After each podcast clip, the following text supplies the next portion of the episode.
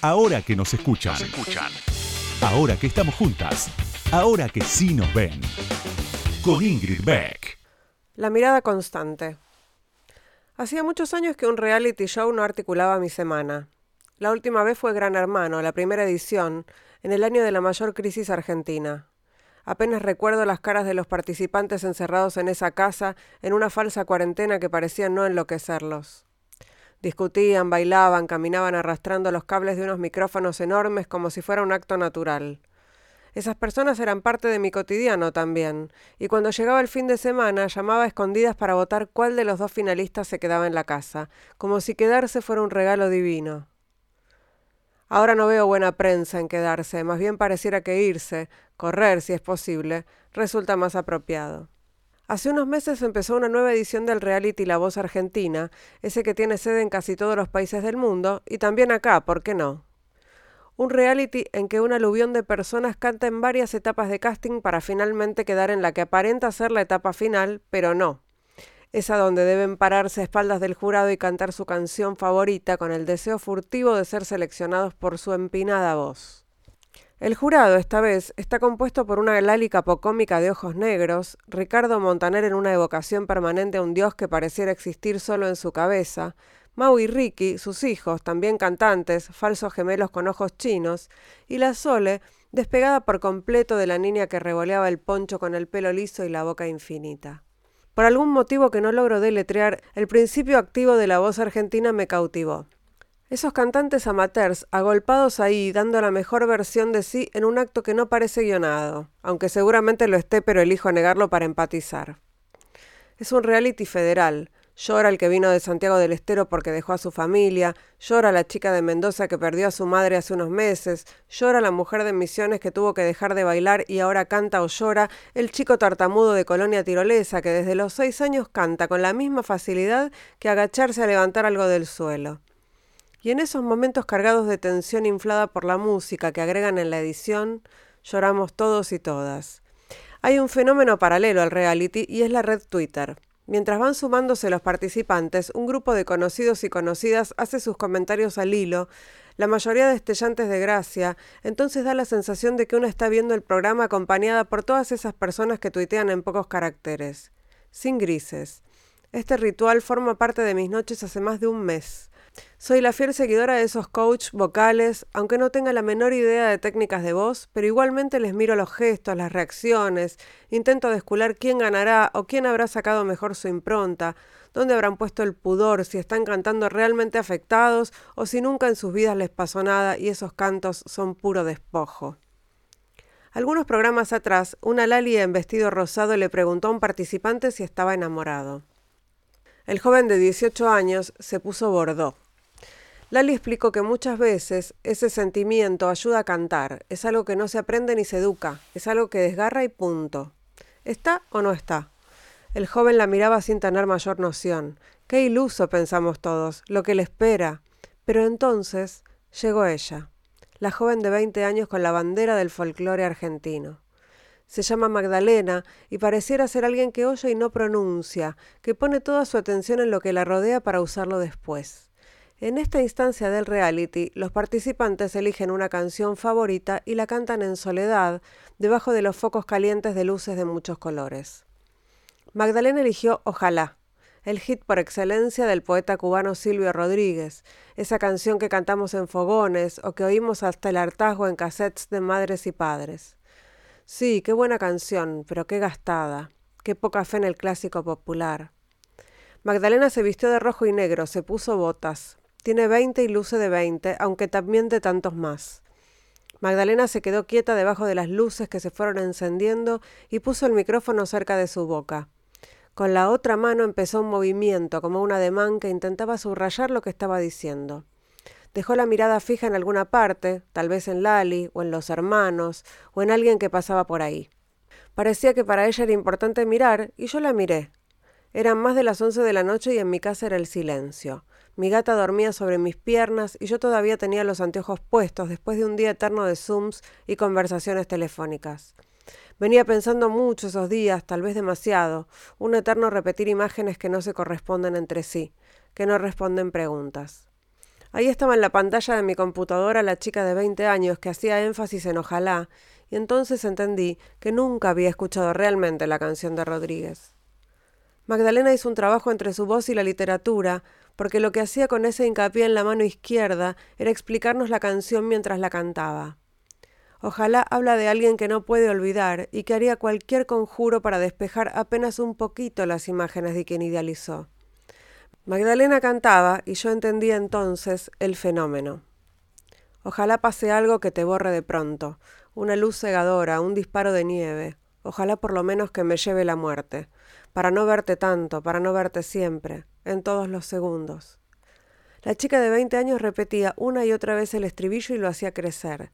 Su cara se volvía más flexible, con una tristeza demencial, con el desgarro de quien pasó por ese conjuro y tuvo que forzosamente empezar a olvidar, como si esa fuera una acción concreta, algo que se practica o se trabaja, como cargar cajas pesadas muchas veces, algo que nunca termina, una buena montaña de cajas pesadas e infinitas. Y repetía, para no verte tanto, para no verte siempre. Pensé en Chabela Vargas, en Chabuca Granda, en esas mujeres que cantan y lloran, porque además de hacer música, están repasando todo eso que les pasó y lo ponen entre los ojos y el micrófono. En ese triángulo de fuego que se arma ahí. Esas mujeres que se enamoraron y perdieron, que pudieron convertir eso en otra cosa, en algo más, o simplemente pudieron contarlo de otra manera. Lo que conmueve, pensaba mientras miraba a Magdalena cantar, es ese parafraseo es poder contar la tristeza sin contarla, fingiendo que no ha dolido, aunque eso se fugue por todas partes, a gran velocidad. Es un texto que publicó la escritora Camila Fabri en la Agenda. Ahora que nos escuchan, una marea verde de sonido. Con Ingrid Beck.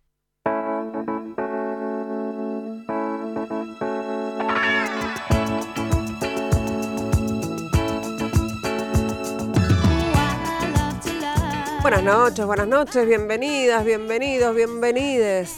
Bueno, el texto que acaban de escuchar tiene que ver con que yo también estoy fanatizada con la voz argentina y formo parte de esa comunidad eh, en Twitter que mira la voz y tuitea. Y además tengo dos grupos de WhatsApp en donde también comento la voz. Es muy interactiva mi participación eh, y es un momento del día en el que desconecto y eh, igual que me pasó con Masterchef, igual que probablemente me pase con el próximo reality, tiene que ver con que nadie tiene más ganas de estar pensando cosas feas. Esa es la verdad. Tenemos ganas de mirar algo que nos entretenga, que nos conmueva, que nos haga reír, que nos permita compartir de alguna manera y comunitariamente, aunque no sea presencial, eh, algo de lo que está pasando. Así que les recomiendo mirar la voz. Eh, no soy. No, no, no me pagan por esto. Es un programa que me parece que está bueno y está bien producido y mejora mis días. Así que se los recomiendo. Eh, y esto ha sido mi introducción de hoy. Pero ahora sí les voy a contar a quién vamos a entrevistar. En instantes, nada más, vamos a hablar un rato largo con Analia Kalinek. Analia Kalinek, que es eh, la segunda de cuatro hermanas, pero sobre todo es eh, integrante del colectivo Historias Desobedientes, la agrupación que reúne a parientes de militares y miembros de fuerzas de seguridad que fueron responsables de los crímenes de lesa humanidad en la última dictadura cívico-militar. Y acaba de publicar un libro, eh, un libro que se llama Llevaré su nombre. Ahora que nos escuchan, ahora que vos me escuchás, te cuento algo más sobre la invitada de hoy. Ahí va.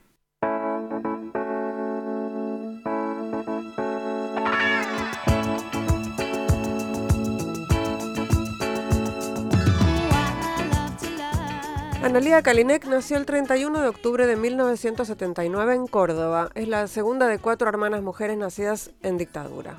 Es hija de Eduardo Kalinek, un ex comisario conocido como Doctor K, condenado a cadena perpetua por delitos de lesa humanidad cometidos en los centros clandestinos Atlético, Banco y Olimpo de la ciudad de Buenos Aires durante la última dictadura cívico-militar.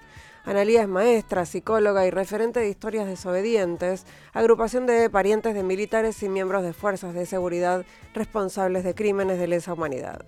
El 31 de agosto de 2005, Eduardo Kalinek, ya retirado, quedó detenido por su participación en la represión. Hasta entonces, Analía nunca había vinculado a su papá con la dictadura. Poco después de la muerte de su madre, su padre y sus dos hermanas menores, que también pertenecen a la Policía Federal, iniciaron acciones en el juzgado civil para declarar a Analía indigna y desheredarla. En un escrito presentado por el represor a las autoridades, denuncia que su hija se distanció de la familia por influencia de grupos activistas. A principios de agosto de este año, Analía publicó el libro Llevaré su nombre, editado por Marea, donde relata su historia como hija desobediente de un genocida y cuenta que decidió, frente al silencio familiar, tomar la palabra en primera persona. Eh, bueno, vamos a hablar, la vamos a saludar. Está aquí con nosotros, aquí virtualmente con nosotras, con nosotros, con nosotros. ¿Cómo estás, Analía? Bienvenida ahora que nos escuchan. ¿Qué tal, Ingrid? Un gusto estar charlando con vos. Eh, bueno, leí el libro que salió ahora, este mes. ¿no? Recién. Sí, recién, está fresquito, fresquito. Em, tengo, tengo un audio en el que vos contás cómo surge el libro y podemos escucharlo y, ampliar un poco esa idea, ¿te parece? Dale, dale. Yo para el año 2009, 2010, leo un libro que se llama Tú llevas mi nombre. Tú llevas mi nombre, la insoportable herencia de los hijos de jerarcas nazis. Y yo lo leí con mucha avidez ese libro porque todavía no se conocían relatos de hijos de genocidas, ¿no? Entonces, acceder a ese libro era ver, bueno, a ver qué pasó en otro país con alguien parecido a lo que a mí me estaba pasando, ¿no? Ahí ya encuentro como un posicionamiento subjetivo mío donde yo asumo esta condición de hija, ¿no? A, a diferencia a lo mejor de otras compañeras que se cambian el apellido o reniegan de sus padres, yo me asumo como su hija incluso él me está haciendo un juicio para desheredarme y declararme indigna, ¿no? Y yo me reafirmo en mi condición de hija y es desde ese lugar donde yo también la reclamo. Bueno, ahí un poco resumís eh, mm. la vocación de, de, contar todo esto públicamente y todo reunido además, ¿no? Porque fuiste contando algunas cosas, pero ahí, acá en este libro está todo y con ese nombre, con ese título, eh, que, es bastante fuerte, ¿no? Sí, es un posicionamiento político, o sea, arranca siendo un, un posicionamiento personal y subjetivo, ¿no? Como diciendo, bueno, yo con esto puedo hacer esto, ¿no? No, no, me, no me cambia a mí eh, cambiarme el apellido porque yo sigo sintiendo que soy heredera forzosa, digamos, de este, de este padre y de esta historia. Y, y bueno, y después asumirlo también públicamente termina para mí siendo como una declaración política también, bueno, y es también los que nos conforman Historias Desobedientes, ¿no? Una agrupación donde los familiares de los genocidas nos ubicamos en ese lugar de enunciación, que es un lugar inédito, ¿no? Donde los propios familiares del, del, núcleo íntimo, digamos, de los genocidas, salimos a repudiar esos crímenes y a pronunciarnos por memoria, verdad y justicia. Eh, y hay, además una idea de, bueno, hay otra gente que se llama Kalinek que es distinta o que no participó, que tiene esto, que, que refleja eh, otros intereses, que va por la memoria, la verdad y la justicia, ¿no? Porque un apellido no debería ser una condena. No, y también esta cosa de decir, bueno, en tal caso que él se saque el apellido, ¿no? Digo, yo vengo de una familia con una historia, este, y, y, y, tener que yo que salirme de esa familia, de ese linaje, por decirlo de alguna manera, por los crímenes horrendos que cometió mi padre, este, mm, no sé, hay también como un empoderamiento ahí por parte mía, decir, bueno, en tal caso que él se saque el apellido, es él el que deshonra a la familia. Este, yo asumo que esta es la historia de esta familia y voy a tratar de hacer a contrapelo de todo el daño que hizo mi padre algo distinto para que después también a mis hijos y a los hijos de mis hijos les llegue también algo, algo distinto. Pero bueno, es también asumir la propia historia, ¿no? Bueno, hay algo en el libro, en el recorrido que vos haces en tu libro, en el que digamos, hay muchísimo énfasis en tus hijos, ¿no? En la historia, porque de hecho empieza eh, con la publicación de una suerte de, diario íntimo que vos les vas escribiendo a, los chicos, antes, inclusive antes de que nazcan, eh, y es, es traerlos a la historia todo el tiempo. Sí, es que es su historia también. Además el libro tiene eso, está escrito en tiempo real, ¿no? Ahí hay 20 años de escritura compilado. Yo empecé a escribir cuando ni, ni, siquiera sabía de la existencia de una dictadura, ni siquiera sabía la vinculación de mi padre a una dictadura, no sabía que existían las madres, no sabía que existían las abuelas. en una suerte de, ignorancia que, me avergüenza, ¿no? Si yo lo tengo que decir, que, me da mucho pudor decirlo, pero que también corresponde a estas lógicas muy endogámicas que se viven al interior de las familias de militares y policías, ¿no? Donde no circula la palabra, donde es muy sesgada la información que circula.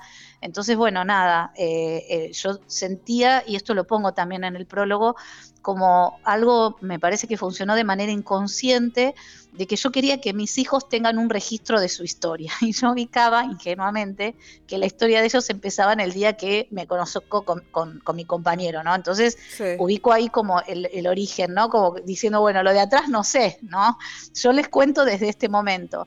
Y yo creo que también ahí había como una necesidad inconsciente, si se quiere, de reparadora, de, querer registrar, que, mis hijos tengan ese registro que yo intuía inconscientemente que a mí me faltaba, ¿no? Yo no tenía ese registro en mi propia historia y yo sí anhelaba que mis hijos sí lo puedan tener. Y bueno, y ahí se fue construyendo el libro, en esas narraciones. ¿Y cómo, cómo es la historia que les contás a tus hijos? Eh, ¿Cuántos años tienen ahora? Y ahora tiene el más grande 17, mide un metro ochenta y cinco y me tengo que parar en puntita de pie para darle un beso más o menos. Y el y Bruno, el segundo, tiene 13, que él también se, se reivindica integrante de historias desobedientes y él no lo conoció a su abuelo, ¿no? Porque cuando nace Bruno en el año 2008, mi papá ya estaba preso y es el año que yo me distancio definitivamente de él. Bueno, ahí vos contás una escena en el libro en donde tu hijo mayor, Gino, le presenta a tu papá, a, que esa fue la única vez, por lo que entiendo, o, una de las pocas veces en las que lo vio, efectivamente. Durísima, sí, sí, me acuerdo de ese momento, fue cuando murió mi mamá, que fuimos al, al entierro y, claro, y Bruno con, con, total curiosidad me dice, ¿quién es tu papá? Me pregunta, ¿quién es, ¿y quién es tu papá?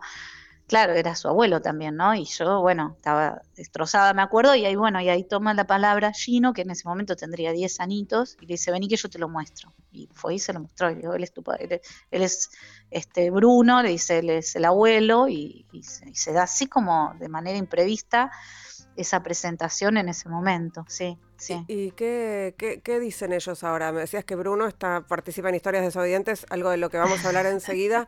Eh, ¿Y Gino? Sí, y Gino también, Gino tuvo un vínculo de afecto en su primera infancia, ¿no? Yo lo, iba a visitar a, mi papá a la cárcel al principio, ¿no? Como con él chiquitito, y bueno, siempre circuló la palabra. Yo siempre lo que se fue contando se fue contando con sinceridad, incluso está redactado en el libro, las contradicciones, los temores, las inseguridades. Es un libro que ellos también este, leyeron, digamos, antes de que se publique. Este, y, bueno, y también van elaborando esta figura de este abuelo, ¿no? Que de repente se vuelve siniestra en un momento de, la historia familiar y, bueno, y también toman, toman distancia de, ese abuelo y, y, se van posicionando y a medida que van creciendo también van preguntando distinto, ¿no? Este, y bueno, ellos siguen haciendo también su recorrido y yo siempre estoy para contarle lo que a mí me pasa y, mi versión de los hechos, digamos. Ellos irán teniendo la suya propia. Sí, la, eh, esta, este posicionamiento o estas palabras tuyas me parece que aportan también a esto de contar qué pasa, qué les pasa a las personas, ¿no? Humanizar también estas cuestiones, que no, hay matices en todos los casos, eh, no en relación con los delitos, eh, pero sí hay matices en, las familias, es esto, sigue siendo tu papá, hay una infancia compartida, en el, hay, hubo amor. Eh, recuerdo la, la, historia la de historia de Victoria Donda que seguía visitando a su a su apropiador eh, porque bueno, había sido su, su padre, entre comillas, de crianza. Digo, es esto, ¿no? Son, hay matices en todas las familias, hay familias, vos lo, vos lo contás muy bien también con, con los ejemplos del libro sobre, justamente sobre los hijos de los jerarcas nazis también, ¿no? Estas mm, historias en las mm. que algunos eh, repudian, no los ven más, otros siguen queriendo a sus padres a pesar de... Eh, ¿cómo, ¿Cómo describirías vos hoy las, las sensaciones con respecto a tu papá? Bueno, yo ahí ubico esto que no debería ser excluyente, ¿no? Hay como una suerte de mandatos muy fuertes instalados históricos, ¿no? Mandatos de lealtad familiar, mm. mandatos de obediencia al padre, mandatos patriarcales muy arraigados, desde lo religioso, desde lo cultural, desde lo social, desde lo legal también. O sea, el Código Procesal Penal prohíbe que un hijo pueda declarar o testificar en contra de un padre, ¿no? Entonces, eh, ahí, ahí es como una encrucijada muy fea la que nosotros nos encontramos porque está condenado socialmente que uno repudre a su padre, porque es su padre. Entonces, frente a los crímenes que cometieron nuestros padres, también hay un deber social de repudio a eso. Entonces son excluyentes en algún punto estos dos mandatos y en nosotros nos atraviesan los dos de manera muy íntima. Entonces, bueno, superar eso y ponerlo a trabajar también socialmente y que no es casual que un colectivo de esta naturaleza haya surgido en Argentina, ¿no? Que es un país que más avanzado en materia de derechos humanos, ¿no? Como ningún otro y que bueno, y que todo esto haya penetrado en esta endogamia que de reciente nombraba, ¿no? En estos círculos tan cerrados fue gracias a los juicios, ¿no? Gracias a los juicios y que de repente tu papá queda preso y vos tenés que empezar a preguntar por qué pasa eso. Entonces, bueno, en, esta, si, no tenés que, Perdón, si no tenés que llevar la negación demasiado lejos, es como... Que también se la lleva, ¿eh? No, por supuesto. que también se la eh, lleva, pero que bueno, que también ya después termina siendo una decisión personal, ¿no? Decir, bueno, yo me paro acá, eh, eh, esta es mi decisión. Yo lo ubico más en términos de mis hermanas, ¿no? Digo, bueno, ellas ya no pueden negar lo que pasa aunque, aunque lo quieran hacer y aunque lo estén haciendo, pero bueno, ya termina siendo una responsabilidad de ellas, ¿no? Estar acompañando o estar apoyando ese pensamiento ideológico. Entonces aparece, sí, sí, aparece aparece, bueno, esta cuestión de lealtad familiar muy fuerte y esta, también esta idea de que, bueno, no es excluyente, ¿no? Digo, yo puedo decir que lo quise a mi papá, porque realmente lo quise, ¿no? Y pero eso no me exime de tener también que repudiar sus crímenes, ¿no? Ahí también hay una responsabilidad ética. Y esto vos recién nombrabas a, Victoria Donda, hace poquito Victoria Montenegro también sacó su libro, hasta ser Victoria, donde también describe este recorrido que ella hace frente también a esta figura paterna que aparece en sus apropiadores, que no son sus padres biológicos, pero estos vínculos primarios ella los ubica también y, los pone también ahí a trabajar en ese libro que también está muy bueno. Eh, estamos charlando con Analia Kalinek, que acaba de publicar eh, el libro Llevaré su nombre, que forma parte del colectivo Historias Desobedientes. Vamos a escuchar a, a Alanis Morissette un ratito, vamos a escuchar a Ironic temazo. Y seguimos charlando con Analia, no se vayan.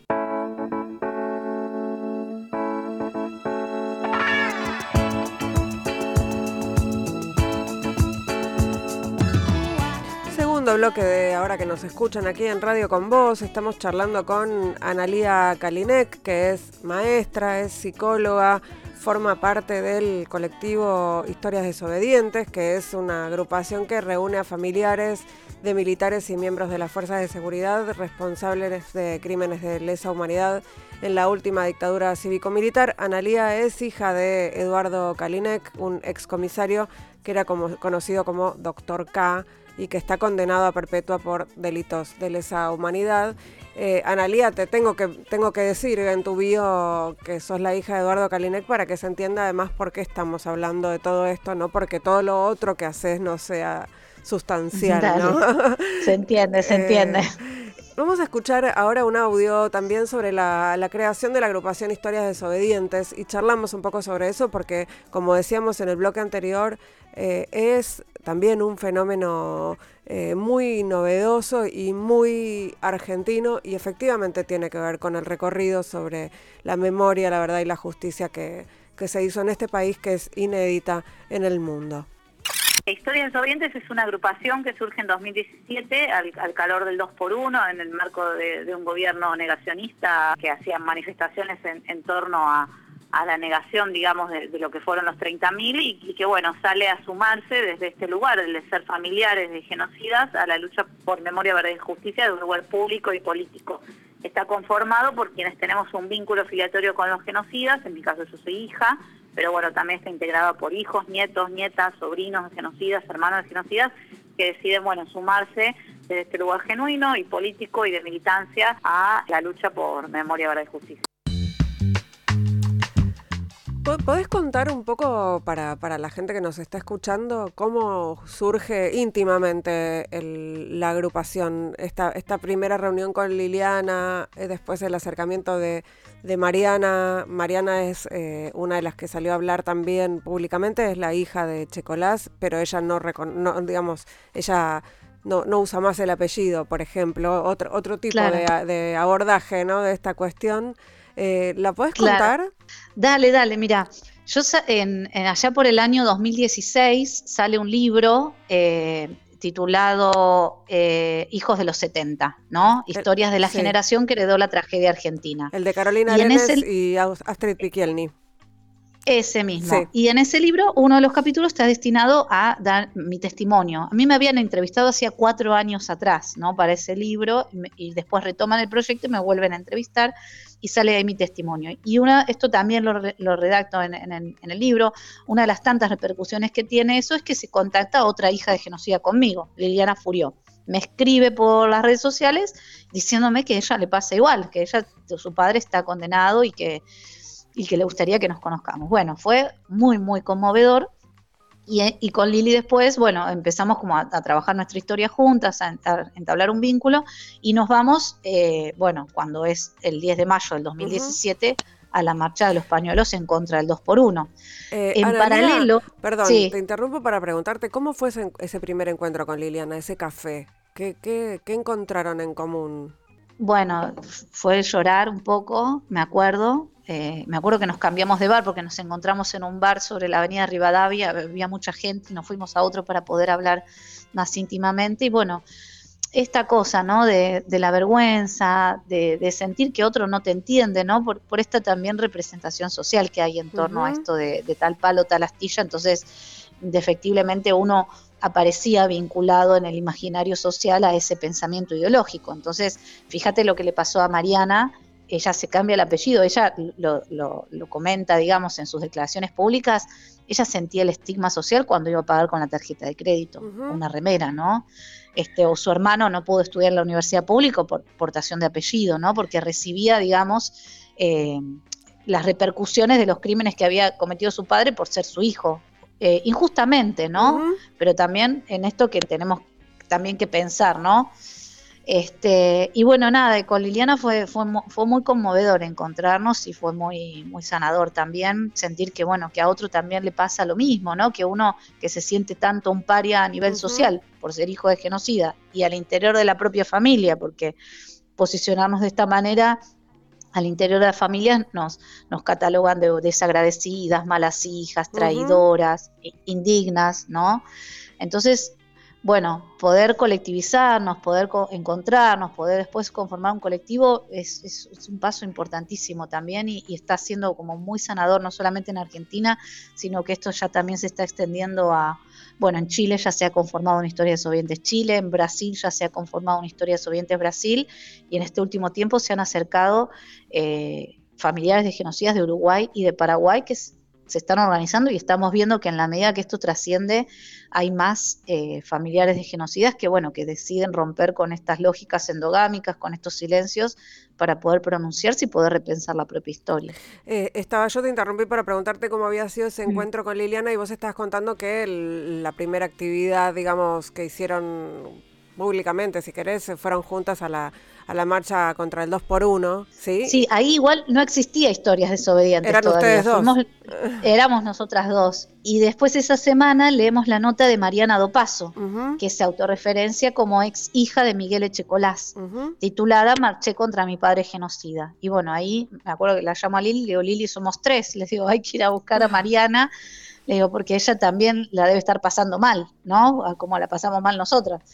Y bueno, fue la nota de Mariana tuvo también mucha repercusión mediática y ahí empezaron a dejar comentarios en las redes otros hijos y otras hijas en principio, ¿no? Después se sumaron nietos, nietas, hermanos, hermanos, este, a, manifestarse públicamente y bueno, nos empezamos a organizar.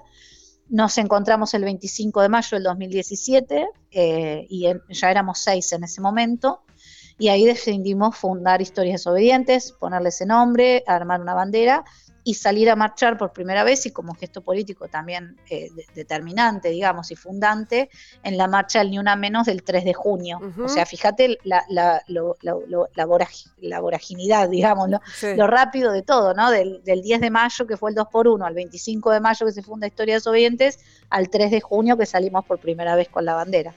Así que bueno, ahí, ahí empezó y bueno, y desde ese momento, bueno, sigue, sigue circulando las historias y se siguen sumando nuevos compañeros y compañeras. ¿Y ahí, ahí se, se genera, se crea un clima de confianza ahí o hay todavía desconfianzas lo, digo desde el, desde el sentido común absoluto, ¿no? De, esto de si, si no juega el de tal palo tal astilla, también ahí adentro.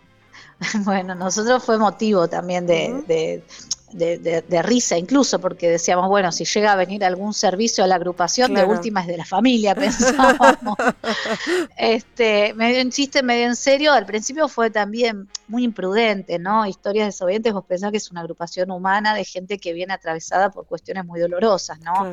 Entonces también pensamos en la necesidad de hacer abordajes terapéuticos, pensamos en la necesidad de institucionalizarnos, de articular con otros organismos que tengan más experiencias en estas trayectorias, también entendiendo que es un campo no abordado todavía, ¿no? Cómo impacta eh, estos crímenes al interior de las propias familias de los genocidas, no hay mucho material, ¿no? Estamos ahí haciendo también todo un trabajo de desarrollo teórico muy interesante y también de abordaje, ¿no? De abordaje dentro de las distintas disciplinas de cómo trabajar esto, ¿no? Cómo trabajar las consecuencias, los daños, los dolores que genera, bueno, saber que a lo mejor un ser querido o alguien muy cercano o alguien vinculado genéticamente, si se quiere ir del lado de lo biológico, haya cometido crímenes tan atroces. Bueno, eso genera consecuencias y bueno, es importante también poder trabajarlo. Eh, hay una, vocación, también lo decís vos en el libro, y, es una de las razones por las cuales volvés una y otra vez a hablar con tu papá, que tiene que ver con eh, pedir información, ¿no? ¿Dónde están los desaparecidos? ¿Qué pasó? Eh, esto es compartido por el colectivo Historias Desobedientes. Hay una, supongo que sí, porque sí se habla de memoria, verdad y justicia, pero ¿y, y, qué, y qué pensás en relación con eso? ¿Pensás que alguna vez eh, alguno de todos ellos va a decir algo? Mira, ahí hay, todo un tema que es el tema de que ya la mayoría están muertos, ¿no? Mm. Digamos, son muy pocos los genocidas que quedan vivos. Mi padre, eh, él, ahora tiene 69 años, en época de dictadura tenía entre 24 y 30 años, o sea, era del último eslabón de la cadena, era de los más jóvenes. Muy jovencito, sí. Por eso también él, era la mano ejecutora, era el que hacía el trabajo sucio, él estaba en los grupos de tarea, en la sala de tortura. Entonces, este dilema que a mí se me presenta de tener al padre vivo no es algo común, digamos, en, términos generales, generacionalmente también, ¿no? Por, por, por una cuestión de paso del tiempo, indefectiblemente. Este, sí hay, hay un, un reclamo mío personal, digamos, en, torno a esto, y también, bueno, hay un reclamo social, ¿no? Todos sabemos que ellos saben y que tienen esta información, y bueno, y que mantienen ese horrendo pacto de silencio que los sigue condenando y que sigue actualizando sus crímenes, ¿no? Porque la cuestión de la desaparición forzada sigue vigente hasta tanto no aparezcan o no sepamos qué pasó, ni hablar de los bebés nacidos en cautiverio. Entonces, bueno, es, es, un, es un reclamo también de decir, bueno, sabemos que saben, cuenten lo que saben, ¿no? Aunque no tenemos ningún indicador objetivo para pensar que este tipo de personas atravesados por este pensamiento ideológico, ¿no? subjetivizados de una manera tan, tan, rígida y tan oscura también, puedan llegar a decir algo, pero bueno, eso no nos exime de seguir reclamándoles y de seguir esperando que tengan ese gesto. Este, pero no, no, hay ninguno que haya hablado hasta el momento y, y más allá del reclamo que, es, que es genuino, también entendemos que es en parte infructuoso por lo que están demostrando y, han demostrado en, todos estos años. Sí, el único parecido a algo así fue Silingo y no hubo nada más. Sí, que tampoco hubo arrepentimiento, ¿no? Había un enojo por parte de él, de la institución y... No, algo de información nada más, no, claro, no, claro. no, arrepentimiento, pero bueno, era, como mm, si se podía tirar de ese hilo, pero no hubo más, digo, no hubo más este... No hubo más nadie que, diera nada de información. Eh, vamos a ir a otra, a, otra canción. Qué, qué lindo que musicalizaron hoy. ¿eh? eh vamos a escuchar a Rita Lee eh, 12 Vampiro. Y ya seguimos charlando con Analia Kalinek aquí en Radio con Vos, en Ahora que nos escuchan, no se vayan. Ahora que nos escuchan. Entrevistas a las mujeres que mueven el mundo. Con, Ingrid Beck.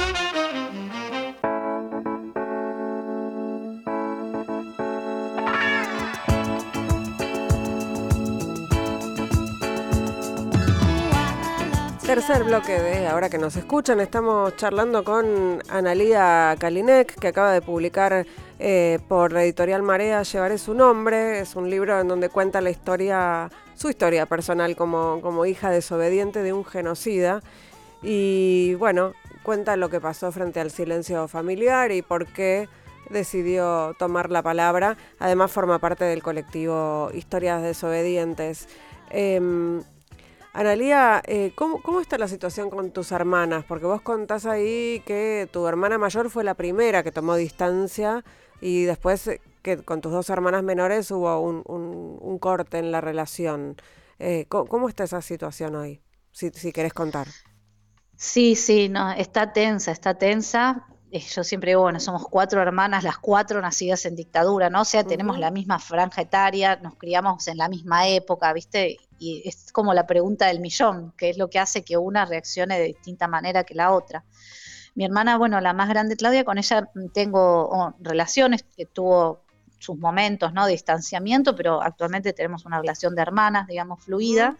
No así con mis otras dos hermanas, las más chicas, que las dos, yo siempre lo recalco porque me parece que no, no es un dato menor ni, ni y, que tiene mucho que ver, son las dos personal civil de la Policía Federal y además las dos estudian, eh, cursan estudios universitarios en el Instituto Universitario de la Policía Federal, ¿no? Sí digo, como para ubicarlas en, su marco ideológico y en sus concepciones. Sí, y además, estas dos perdón, y además nos trae, a, nos trae a, la luz que las instituciones como la policía y organizaciones asociadas a la policía no están tan cambiadas como uno podría, como, como mucha gente piensa. Eso, nada, esa aclaración. Exacto, exacto. Sí, esto yo también lo, desarrollo un poquito en el texto, en algunas reflexiones que voy haciendo en el libro. Y bueno, estas dos hermanas menores, ellas acompañan con su firma la demanda que mi papá me está haciendo para declararme indigna y desheredarme. Hmm. ¿No? En un acto, bueno, de, alineamiento ahí a ese padre y de obediencia y de, lealtad. Bueno, este juicio está en curso, eh, está lento, ¿no? Este, tuvimos una audiencia que yo la, narro ahí en, el libro el, pasado 30 de octubre del 2019, después vamos a una mediación interjudicial, después le quieren otorgar salidas transitorias a mi papá al principio del 2020, que después se las terminan negando, y en el medio, en el juicio, no pasa naranja, ¿no? Era como que yo tuve que presentar pruebas para tratar de demostrarle a la jueza que yo no soy una hija indigna. Hace poquito llegó un oficio acá en la escuela este, donde yo trabajo para constatar que yo me pedía licencia por familiar enferma para cuidar a mi mamá, ¿no? Como para acreditar que yo con mi mamá seguí manteniendo una relación. Y bueno, ahora hace poquito la jueza en el marco de lo que es la sucesión, porque son dos juicios en paralelo que están transcurriendo, la sucesión de mi mamá, por un lado, y el juicio para excluirme de la herencia de mi mamá, que es otro, los dos tramitan en el mismo juzgado. Y bueno, ahora eh, mi abogado, bueno, está avanzando con el juicio de la sucesión y la jueza este, avaló, digamos, que la, que la casa de mi mamá se puede inscribir en la parte que a mí me toca a mi nombre. Y esto pasó la semana pasada, y bueno, y ahí mis dos hermanas menores presentar un escrito oponiéndose a que la casa se escriba a nombre mío, ¿no? En, el porcentaje que me corresponde.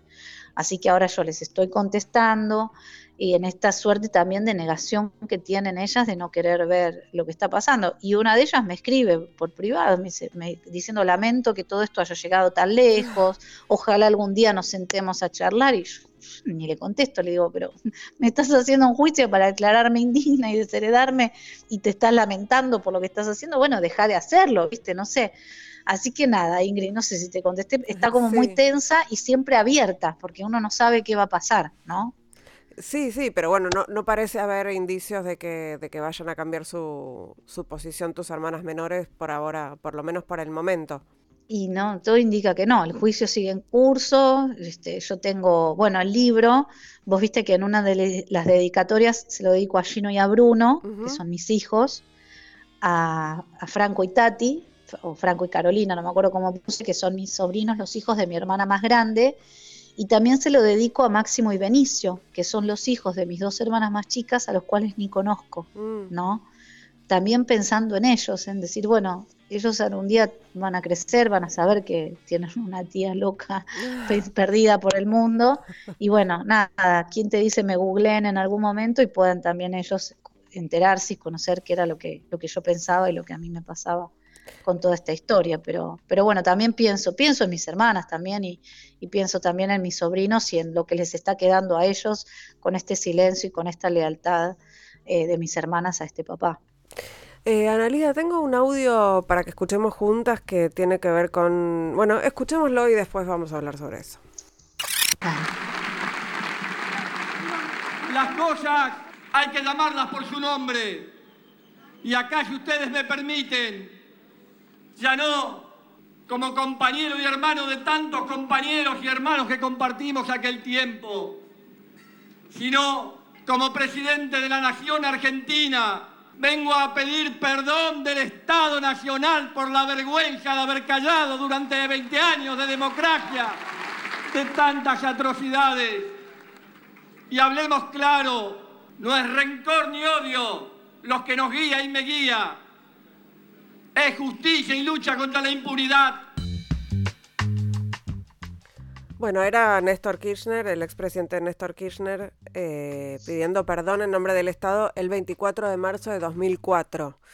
Eh, ¿Vos escuchaste ese discurso en ese momento? Porque todo, todo indica que empezaste, debe haber empezado mucho antes, pero que fue cuando, cuando tu papá quedó detenido que empezaste a, pensar un poco más fuertemente sobre, o a reflexionar sobre, sobre la cuestión o no.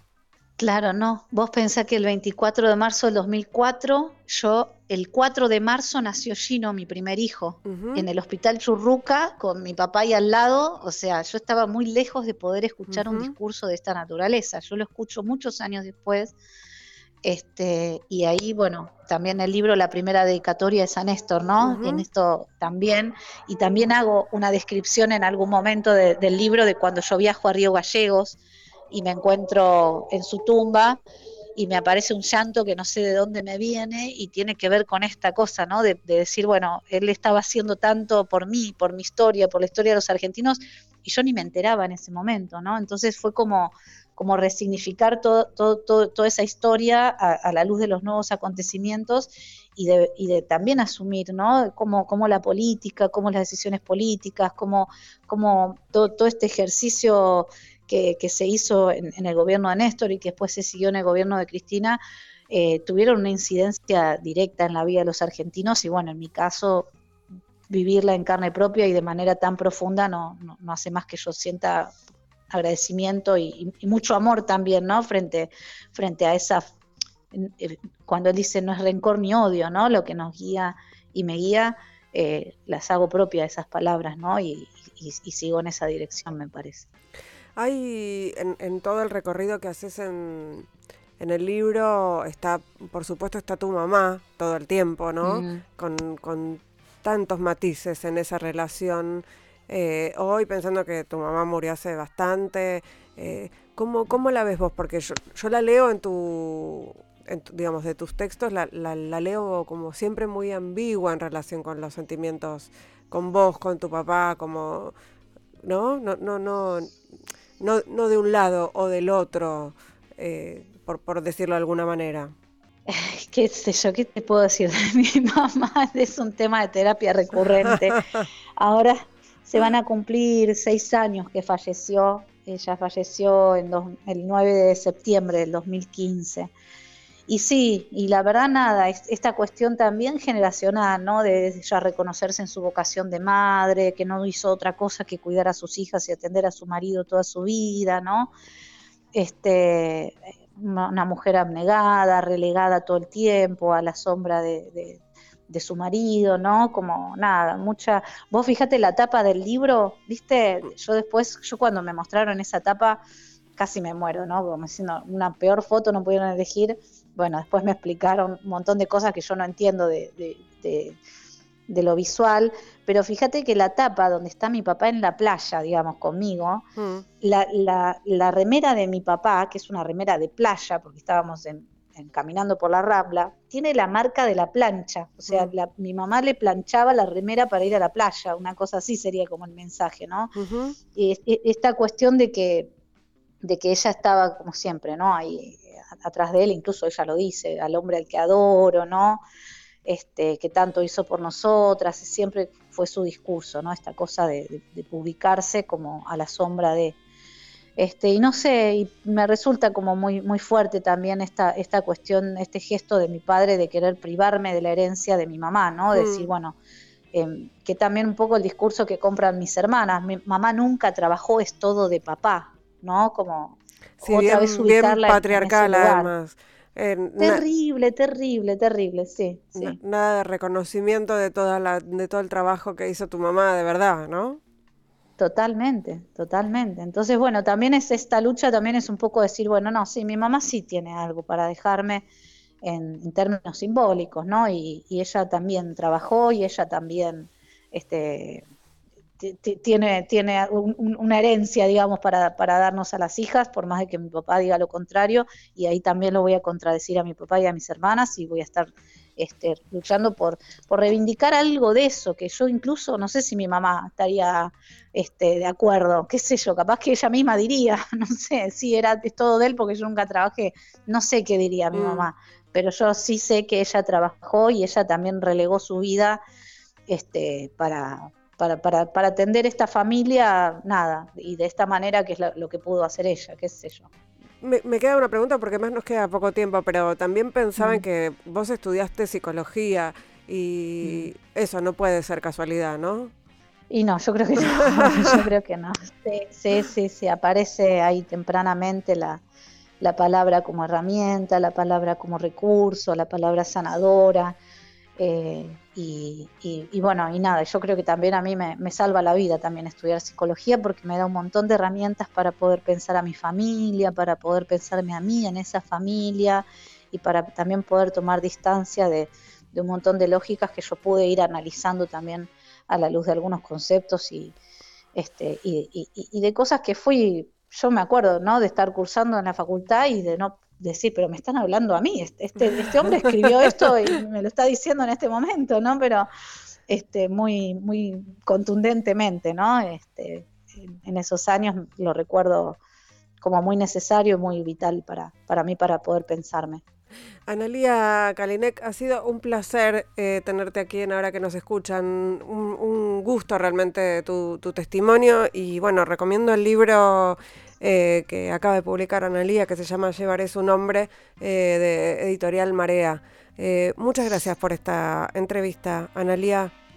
Dale, Ingrid, gracias a vos. Y de paso te cuento que ahora el martes 31 de agosto, el martes que viene, va a ser la presentación virtual del libro. Por si ah. algún oyente quiere, quiere contactarla o mirarla, se, va, se va a proyectar este, en directo. Me va a estar acompañando Tati Almeida, va a estar Verónica Stange de Historias Desobedientes Chile y Constanza Brunet de la editorial Marea. Y nada, va a ser un encuentro cortito, pero seguramente muy emotivo. el martes 31 a las 18. Bueno, después pasarnos igual toda la información y la subimos también a, las redes de, nuestro programa. Eh, muchísimas gracias, Analia. Nos vamos escuchando a Aretha Franklin, Respect, y decimos que hicimos este programón ahora que nos escuchan en Radio con Voz, en la operación técnica Lucas Rodríguez Perea. Me, estoy, me voy poniendo difónica. Bueno, en la musicalización Sergio Cirigliano, en las redes Laura Petraca y en la producción Mariana Boca. Será hasta el próximo miércoles a la medianoche, aquí, aquí mismo.